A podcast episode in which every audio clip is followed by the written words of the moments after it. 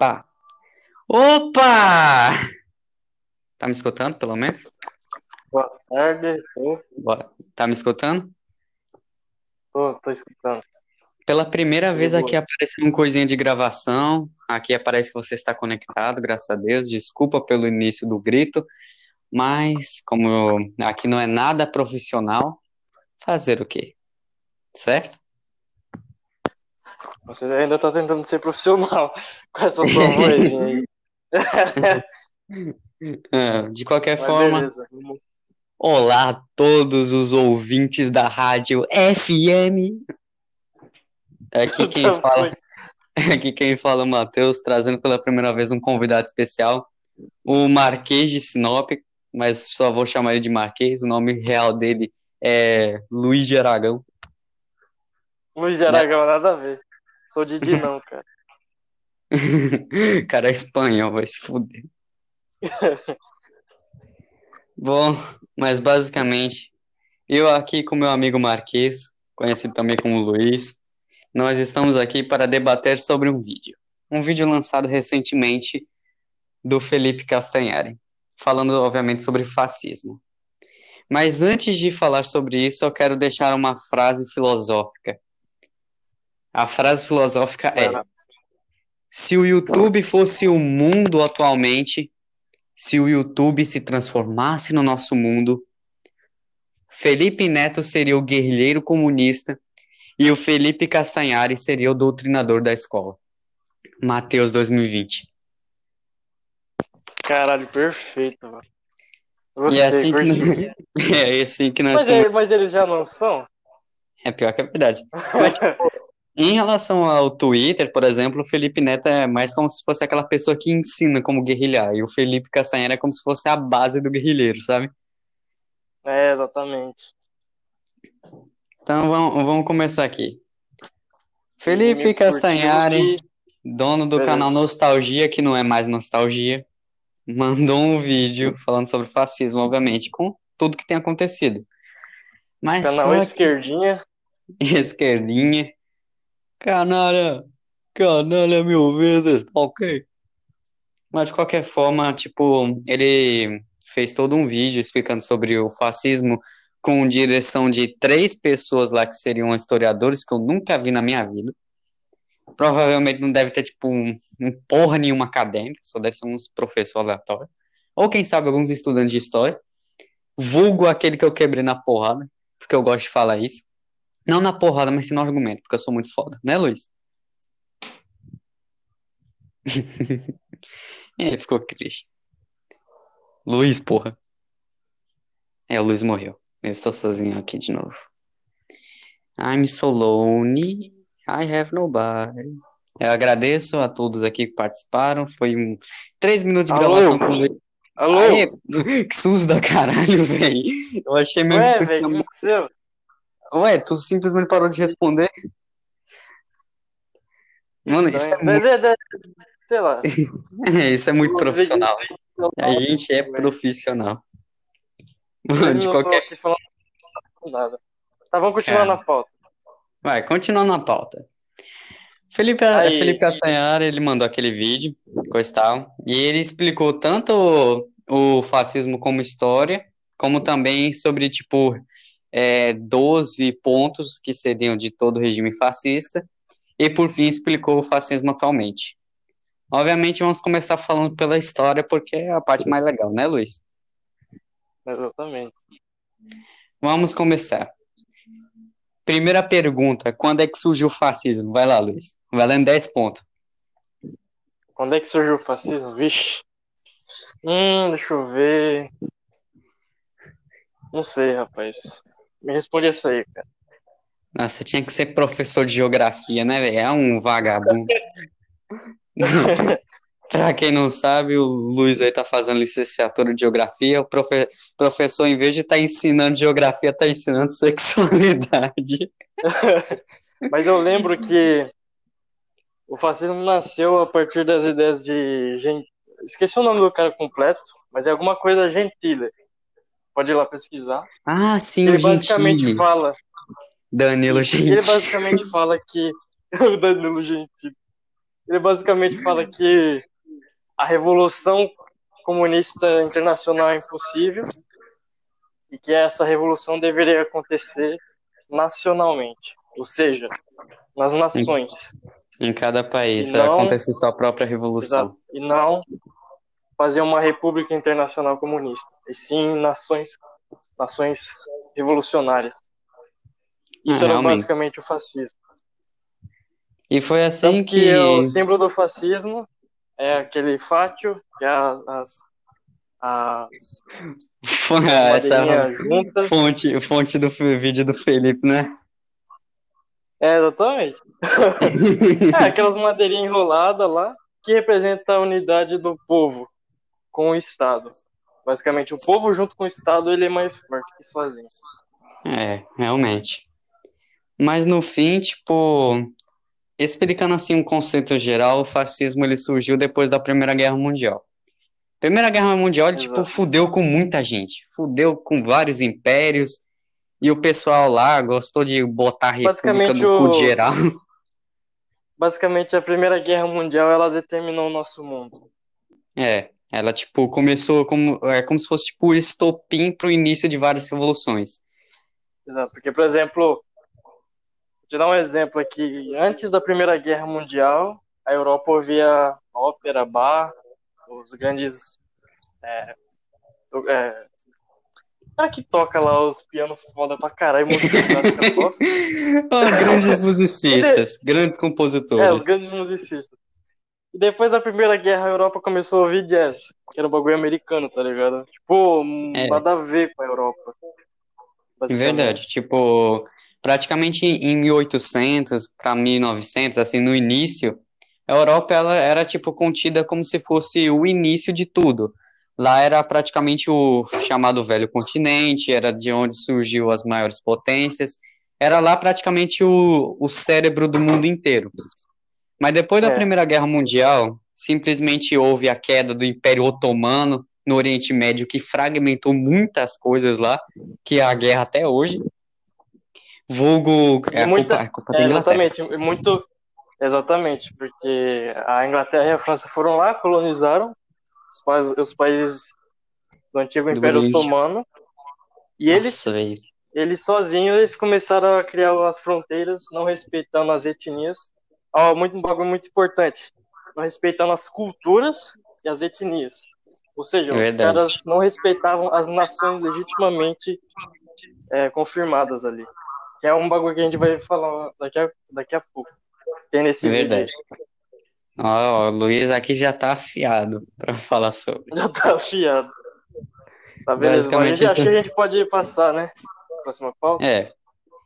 Aí, praticamente depois disso, o Benito Mussolini na, começou com seu jornaleco, né? Vulgo Folha, é, Folha de São Paulo de 1920. A gente tem que lembrar que Mussolini era comunista. É, ele era do Partido Comunista, foi expulso por ser extremista. E isso é uma coisa que eu admiro, porque, porra, ser expulso do Partido Comunista por ser extremista é, É, é, é foda. é um mérito.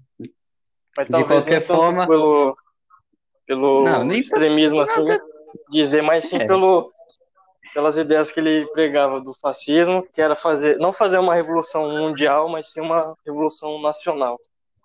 Uhum. Aí, praticamente, como ele era contra a intentona, a Internacional Comunista, ele foi expulso. Aí ele começou o Exatamente. jornal dele, foi recrutando o pessoalzinho, e assim começou o início do movimento fascista na Itália. Exato. Aí, agora vamos para o ponto que o Felipe falou, que eram justamente as características dos regimes. Primeira coisa para se falar, obviamente, é sobre. Exatamente, Sobre? Luiz, você acertou. A diferença entre nacionalismo e patriotismo. Bem, cara, e ele fala que patriotismo é diferente de nacionalismo. Sim. Patriotismo é, É. você respeitar a, a, os símbolos As nacionais, o governo e o território, basicamente isso. É, basicamente. que nacionalismo, ele está justamente atrelado àquilo que a nação é. Que você Ou pode seja, ver que tipo, que é um- a que história. signi- É, exatamente. O que, significa, o que é um Estado-nação? Você pode ver uma nação. Uma nação não, não necessariamente precisa ter um território ou um governo. Não necessariamente precisa ter isso. Para ela existir. Por exemplo, a nação. Existe uma nação que é a maior nação no mundo, sem território nem governo, que é o, Kurdistão. Mas por que eles são uma nação? Tipo, sem, eles não têm governo nem território, não tem símbolos nacionais, por assim dizer. Que nem o, que prega o patriotismo. Eles têm é algo em comum. Uma nação é a união dos indivíduos que tem algo em comum, como cultura, língua e religião, entre outros. Isso que faz você ser uma nação a união desse, de, um, de um povo com laços em comum. E, tipo, lá ele fala que fascismo é nacionalismo também. É uma das principais. Só que o fascismo, ele deturpa o nacionalismo. Que, por exemplo, uhum. ele, lá no final do vídeo ele fala que a Polônia, a Hungria, tem... tem é... Ponto que são fascistas é, e justamente, tipo, ele mostrou, ele mostrou uma manifestação que teve na Polônia que era de cunho nacionalista, realmente. Mas, tipo, não era assim, não era considerado como fascismo. Eles realmente querem proteger a nação, justamente de um dos maiores maus da Europa atualmente, que é a União Europeia. Exatamente. Que é aquilo, e... meu amigo, o que que tá acontecendo? É, vamos, vamos, vamos, peraí, vamos lá. Aí, beleza. Mas, o que que os poloneses eu já conheci poloneses. O que, que eles realmente querem? Eles querem defender a nação deles, o povo deles, a língua deles, a cultura deles. Eles não querem impor a, essa cultura deles em outros países. Não, eles querem defender. Eles querem viver na Polônia. Na Polônia. Os poloneses. É isso que eles querem. Você pode ver. Hitler, ele não tinha uma ambição nacionalista. Nacionalista era mais um cunho deturpado, muito deturpado, porque ele ia lá e queria construir um império de mil anos que tomou, é, uniria a Europa e a Europa não existe só a Alemanha na Europa, existem várias nações. Ou seja, ele queria recriar como se fosse um Império Romano. Mas só que na parte então, de cima dela. Exatamente. Então, o objetivo dele não era nacionalista, era internacional. Internacionalista, imperialista. Ele sim foi imperialista. O nacionalismo não tem nada a ver com imperialismo. Sabe? São duas vertentes muito diferentes. Exato. E só pelo fato de você querer defender os valores da sua nação, a língua da sua, sua nação, que define você, o seu país, como uma nação, para eles é fascismo sabe? É, realmente. E é a partir daqui que nós mostramos essa diferença gigantesca que existe, mas abre caminho justamente para outra pauta, que é justamente o fascismo querer conservar tradições. Já começa por aí. A Itália fascista, ela não conservava tradições. Ela pegava assim, tipo, acontecimentos do Império Romano, da história da Itália em geral e, e dava conta como se fosse ela. Isso não é conservar nem um pouco tradição. Eles não eram é que, conservacionistas e Exato. também, tipo, eles não tinham nenhum apego à sua história, porque eles queriam reescrever ela. Já começa por aí. Então isso não é conservar a tradição merda nenhuma. E exatamente, o Mussolini falava muito no Império Romano. Só que justamente o Império Romano, ele não era uma nação como a gente vê hoje, um Estado-nação. Ele englobava vários povos. E o que, que ele queria? Ele, ele falava, a gente vai unir o Mare Nostrum, que é o Mediterrâneo, o Mediterrâneo vai ser só italiano. Ou seja, ele vai conquistar, ele vai, ele ia querer conquistar outros povos, sabe? Ele queria expandir, que nem o Hitler. Ele era imperialista, não nacionalista. E se ele realmente fosse nacionalista, ele daria ênfase a, por exemplo, as, a história medieval da Itália, a Igreja Católica, a religião católica, sabe, que, que formou muito a Europa. Assim como assim o mundo vai. ocidental por completo, praticamente. Exatamente.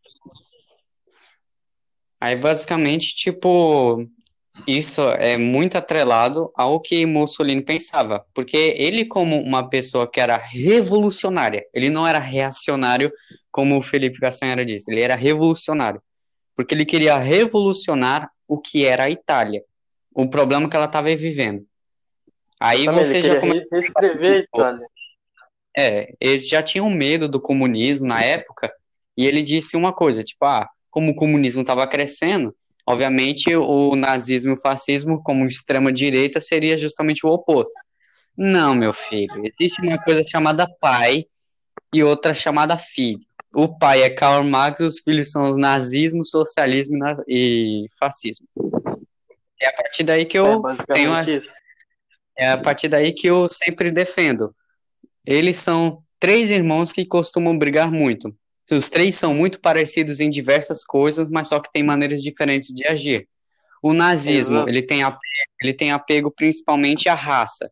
O fascismo tem apego a revolucionar tudo, tipo, criar uma nova história, criar um, uma nova tradição, criar tudo do novo, pegando o antigo, por exemplo. E o socialismo, ele só quer, tipo, juntar todos para criar o que seria uma utopia, que é o comunismo. Aí, basicamente, tipo, é muito errado falar que ele defendia tradições, sendo que, tipo, ele, me, ele mesmo pegava, deturpava a história e, ao mesmo tempo, reescrevia uma nova. Então, tipo, era realmente uma nova Itália. Daí surge essa ideia de que o fascismo não tem nada a ver com tradição, porque não existe nada conservador lá. E é a partir daí que justamente surge a nova pauta. A Itália É. fascista defendendo o homem de bem como o símbolo total. Como é que é? Existe é, defendendo tipo o homem de bem, uma família assim, tipo, uma família que tem um homem como assim, tipo, o protetor, aquele aquele que vai liderar a família, a mulher tendo só filho e os filhos sendo tipo os frutos da nação. Isso é uma Uhum. coisa que tipo, é muito deturpada. Porque, por exemplo, a família tradicional, ela não é uma criação fascista, ela não é uma criação de nenhum lugar. Ela é um conceito próprio de Deus, meu filho. Porque na própria, nas próprias escrituras do cristianismo, assim como em outras religiões que são, né, um, um, sem querer ser preconceituoso, mas sendo um Ctrl-C, Ctrl-V do cristianismo, islamismo, judaísmo. Mas então, aí tipo surge essa ideia de que tipo, ah, o homem ele é machista e ele é homofóbico porque tipo ele é, ele é dono da família, ele é quem protege, a mulher só tem que fazer isso e aquilo. Não, meu filho, isso é algo que existe há mais de que 5, 6 mil anos. Isso é algo É. praticamente assim, tipo um presente de Deus. A família, ela existe e ela tem essa tradição do homem como ser mais forte biologicamente, de ser o protetor. E como a mulher, ela não tem tanta força física, ela cuidaria justamente da parte mais complexa, que é justamente ensinar aos filhos os valores. E a partir daí que surge essa, esse termo que muita gente usa, que é a família tradicional, que é o que a gente E- defende. Exato. Um, ele é o defensor, que é o homem, e o outro é o educador, que é a mulher. É a mulher que define a sociedade, basicamente. Os valores que ela transmite. Por isso que é muito importante justamente conservar isso, essa ideia. Porque o homem nasceu para proteger a mulher e a mulher protegeu para ser a base do homem. Então, basicamente, É, isso os dois, eles se completam. Sempre. É, Isso sempre funcionou sempre, em toda a história. Em toda história, É. essa é a família tradicional. Existem a gente, deturpações, obviamente, né? Vai Deixa falar uma coisa? Tá aí bom. a gente vê mais uma vez a família, que eles falam, né? Que no caso eles usam o proletário. O que que é o proletário? É justamente a família. O, pro- o próprio nome fala prole, proletário. É o que? Um pai, uma mulher, um homem, tem os filhinhos dele. Isso é o proletário. Comunistas também usavam isso da família. É a, o, pro- usava o proletário, o proletário vai conseguir a ditadura dele contra as elites e tal. A mesma coisa do fascismo. O fascismo prega basicamente a mesma coisa. Saca? É, realmente. É tipo, existem obviamente deturpações dessa ideia original, que é como o fascismo, que ele seria tipo o homem, a única função dele é proteger a família, porque da família vão surgir os frutos do Estado. Não são frutos dele, é fruto do Estado. E a mulher tem como, tem como função, em vez de ensinar as, os valores, os valores morais e as virtudes, ela vai ensinar como é que se deve comportar perante ao Estado. Então já é Exato. algo completamente diferente. Mas de E qualquer também- forma, Uma coisa que, que o próprio Olavo de Carvalho fala. Os comunistas, eles acreditam, eles acreditavam, hoje não acreditam mais, a gente vai explicar um pouco mais depois, que Uhum. eles falavam justamente a Revolução Mundial Internacional, e tanto o lema da União Soviética era trabalhadores do mundo inteiro univos para fazer a República Internacional Comunista. Só que tem um ponto que o Olavo de Carvalho ele fala nisso, que é você pega um trabalhador, se ele, se um trabalhador está saindo do seu país para ir para outro país, ele não é um trabalhador, ele é um mendigo. Ele está saindo do seu país justamente porque não tem oportunidade, porque não tem mais nada lá. sabe? Ou seja, o que existe, e o próprio Gentili, que é o criador do fascismo, falava, o que existe é o proletário nacional. Você precisa reunir esse proletário nacional e assim você vai conseguir a revolução nacional. Sabe? Por isso que eles falavam os realmente. trabalhadores alemães, os trabalhadores italianos. Você Aham. sempre você vê os posters nazistas, é sempre o, o cara lá com o martelo lá, batendo, fazendo, construindo alguma coisa na fábrica. Trabalhadores alemães. Agora ti- ti- tira alemães por do mundo inteiro, vai ser um slogan comunista. É a mesma coisa, sabe? Só que o do Uhum. fascismo é muito mais eficiente de você conseguir isso, porque o, justamente o povo, querendo ou não, o povo é nacionalista porque a nação faz parte dele. Sabe? A mesma língua, a mesma cultura, a mesma religião, entre outras coisas. Isso faz parte do ser humano. E é muito difícil, é quase impossível tirar isso dele.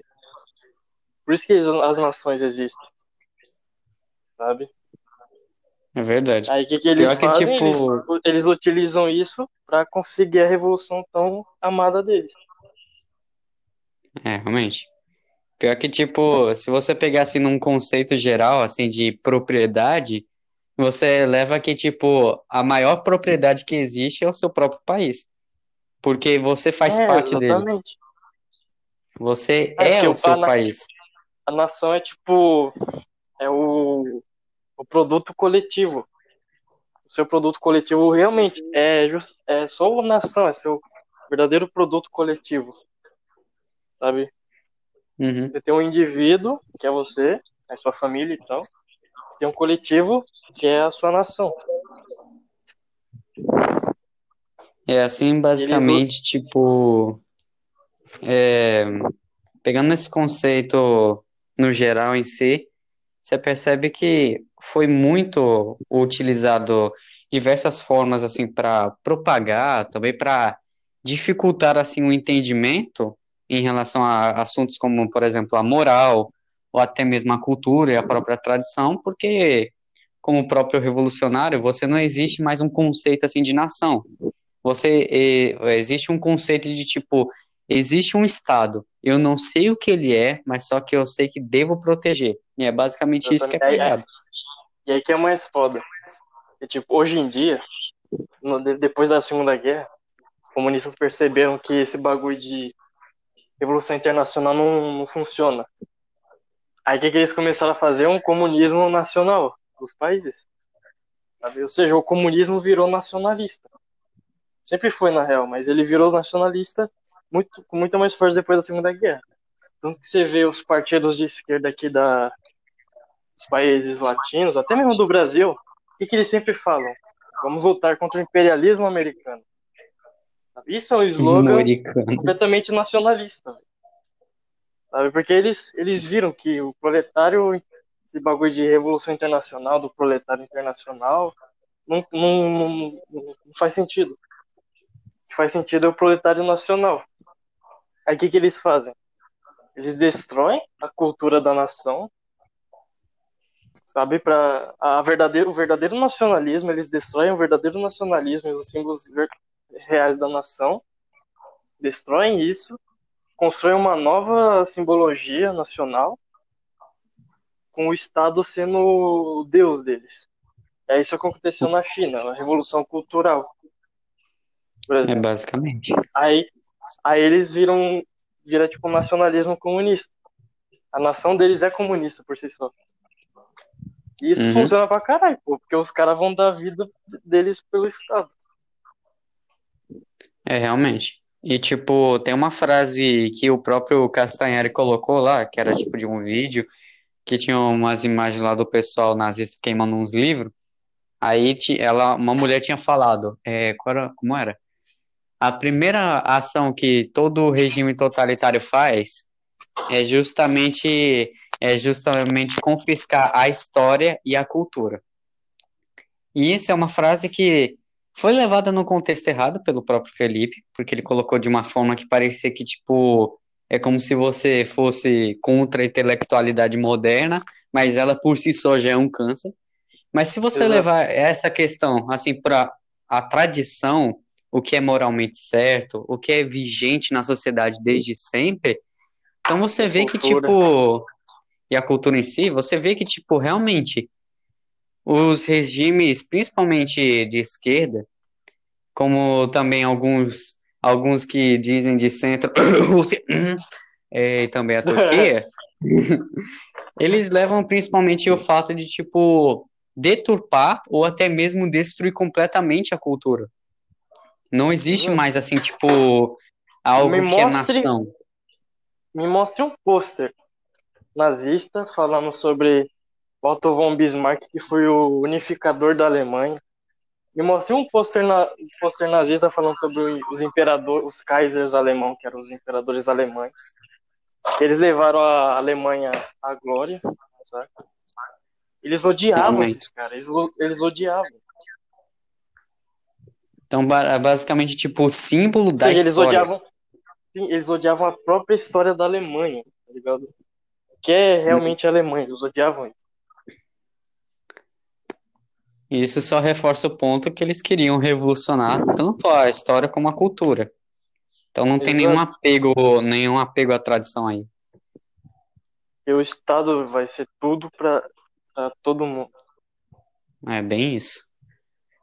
Mas Então, basicamente, é, eu ia falar isso, mas basicamente nós terminamos agora o nosso tópico falando sobre justamente o homem de bem, a sua verdadeira origem e a deturpação que existe então, em vários regimes, não só no fascismo. Mas agora vamos falar sobre uma questão que era óbvio que ele ia falar. Ser fascista, um dos pontos do governo fascista é ser armamentista e militarista, ou seja, ser um antipacifista, entre aspas. Peraí, ele falou isso mesmo? Ele falou isso mesmo, tipo, uma pessoa que, Ah, tipo, não, cultua, cultua o militarismo, uma pessoa que é a favor de, a favor do ma- armamentismo, ela por si só já é antipacifista por achar que, tipo, é como se fosse um Thomas Hobbes fascista. O mundo está sempre em guerra. É basicamente isso. Pior que, tipo, é uma, uma coisa que não tem nada a ver, mas eu vou falar mesmo assim. Eu sempre concordei com Thomas Hobbes. Porque, tipo, realmente, o, a natureza do homem é sempre estar, assim, tipo, está- sempre estar em guerra, sempre se opor, assim, pro lado do mal. Mas se você lê, por exemplo, tipo, a própria criação do ser humano, no que seria nas Sagradas Escrituras, ela, ela se diz que o homem foi feito à imagem de Deus. Se ele foi Exato. feito de Deus, então ele tem que ser bom. Não é porque o ser humano Não, é mas- mau. Mas é, isso, isso, isso é fácil de explicar. O padre Pablo Ricardo fala isso. Que tipo, o F. Eu não sei se eu tô escutando ele. Eu não, não sei se vocês estão escutando, no caso, mas eu não consigo mais escutar. F. Problemas técnicos, sabe? Acontece isso em podcast, acontece isso em live. Alô, tá me ouvindo? Ah, agora eu tô Tá ouvindo, ouvindo? vai, pode. Ah, agora eu descobri que eu não posso desligar a tela do celular. Que bosta. Então, basicamente, eu tava onde eu parei? Você falou sobre o padre Paulo Ricardo. É, eu vi um vídeo dele que ele fala que você pode ver, o homem, a gente sempre procura algo bom. O que acontece? Às vezes essas coisas boas que a gente procura é deturpado, são deturpadas porque a gente não tem a fé, não tem Deus como o medidor das coisas, sabe? Uhum. E mostra realmente o que é bom ou não. Mas a gente tá sempre em busca das coisas boas. Saca? Então, Então, no Tipo, fim, tipo, a a natureza gente tá humana sempre em seria. busca de Deus, por assim dizer. Entendo. Então, basicamente, os próprios em- o porém, A própria ideia. De calma, desculpa. A própria ideia revolucionária, o que que é? Pô, uma ideia foda, porque, tipo, não, foda entre aspas, né? O que, que, que eles querem? Um Foda de perfeito, um fodida. paraíso. É. Eles querem um paraíso perfeito, um mundo perfeito na Terra, não tenha guerra, essas coisas. Só que nessa busca deles por esse, essa coisa impossível, eles fazem atrocidades, eles fazem maldade. Mas eles estão em busca de algo bom, que é, é impossível.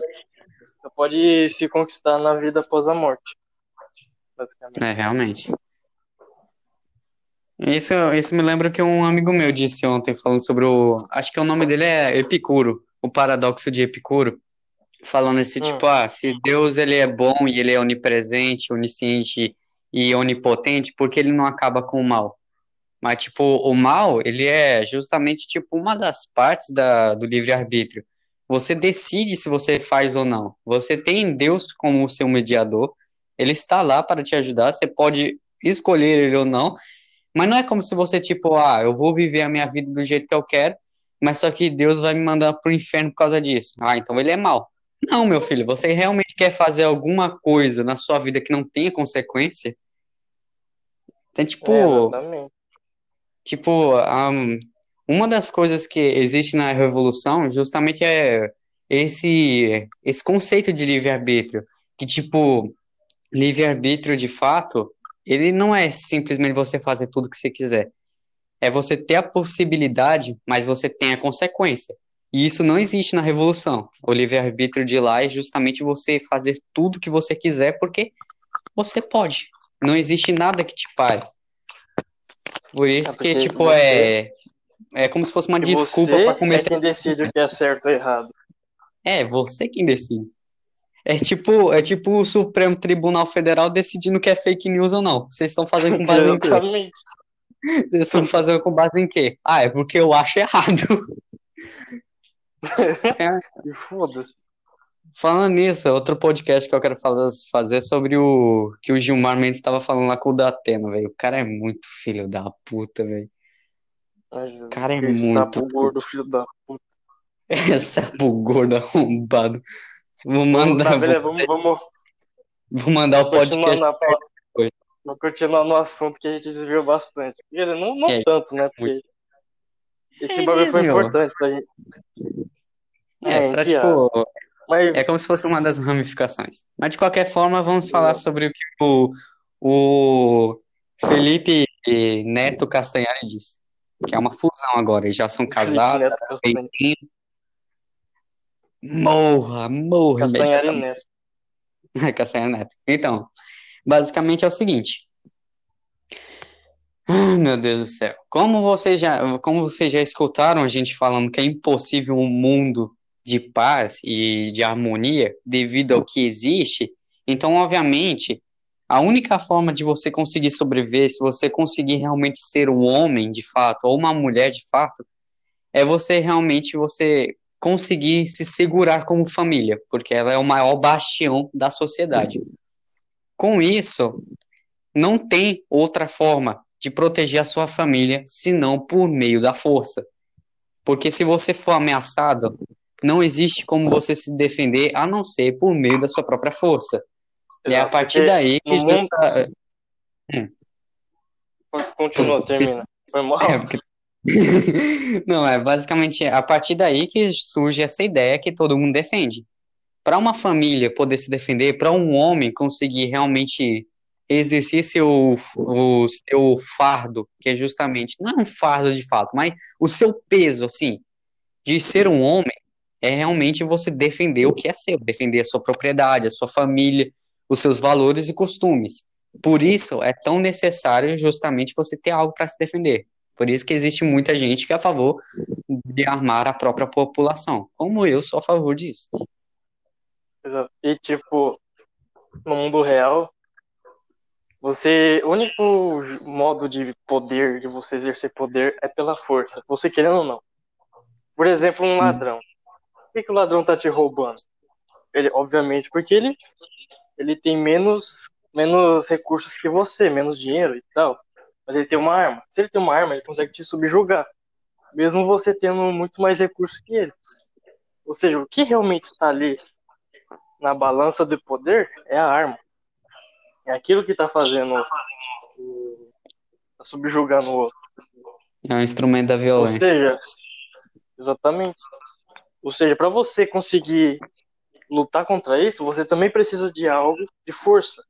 Precisa da força para defender. Defender. É por isso que nações têm exércitos.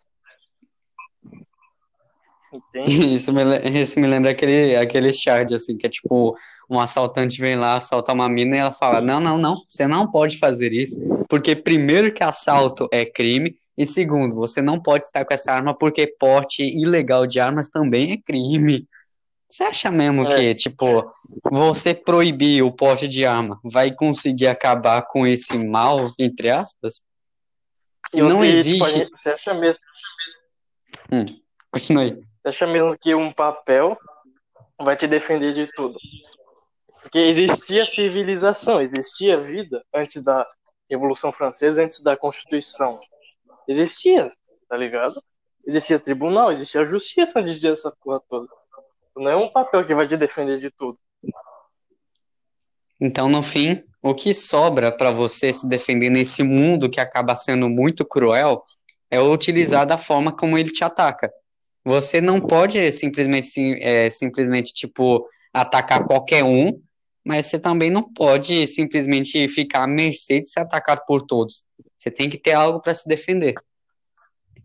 Porque Exato. justamente a coisa que mais importa na, na vida de fato é o que você, tipo, o que você é capaz de fazer, o que você é capaz de conquistar, como também sua própria vida. Então, tipo, é importante que para manter isso você tem que ter algo. Então, basicamente, as pessoas que de fato acham que o desarmamento ou até mesmo o combate da não violência, da violência usando a não violência é algo que pode dar fruto, você está vivendo em um mundo que provavelmente é usado como caminho para quem usa drogas. Assim, sendo o mais leve possível, para não xingar. É igual aquele pessoal anti-armas nucleares. E depois da Segunda Guerra, veio as armas nucleares. Por que que durante toda a Guerra Fria não houve um embate direto entre Estados Unidos e União Soviética? Porque um sabia que se atirasse primeiro, o outro ia morrer. Ia também. morrer. Ia morrer.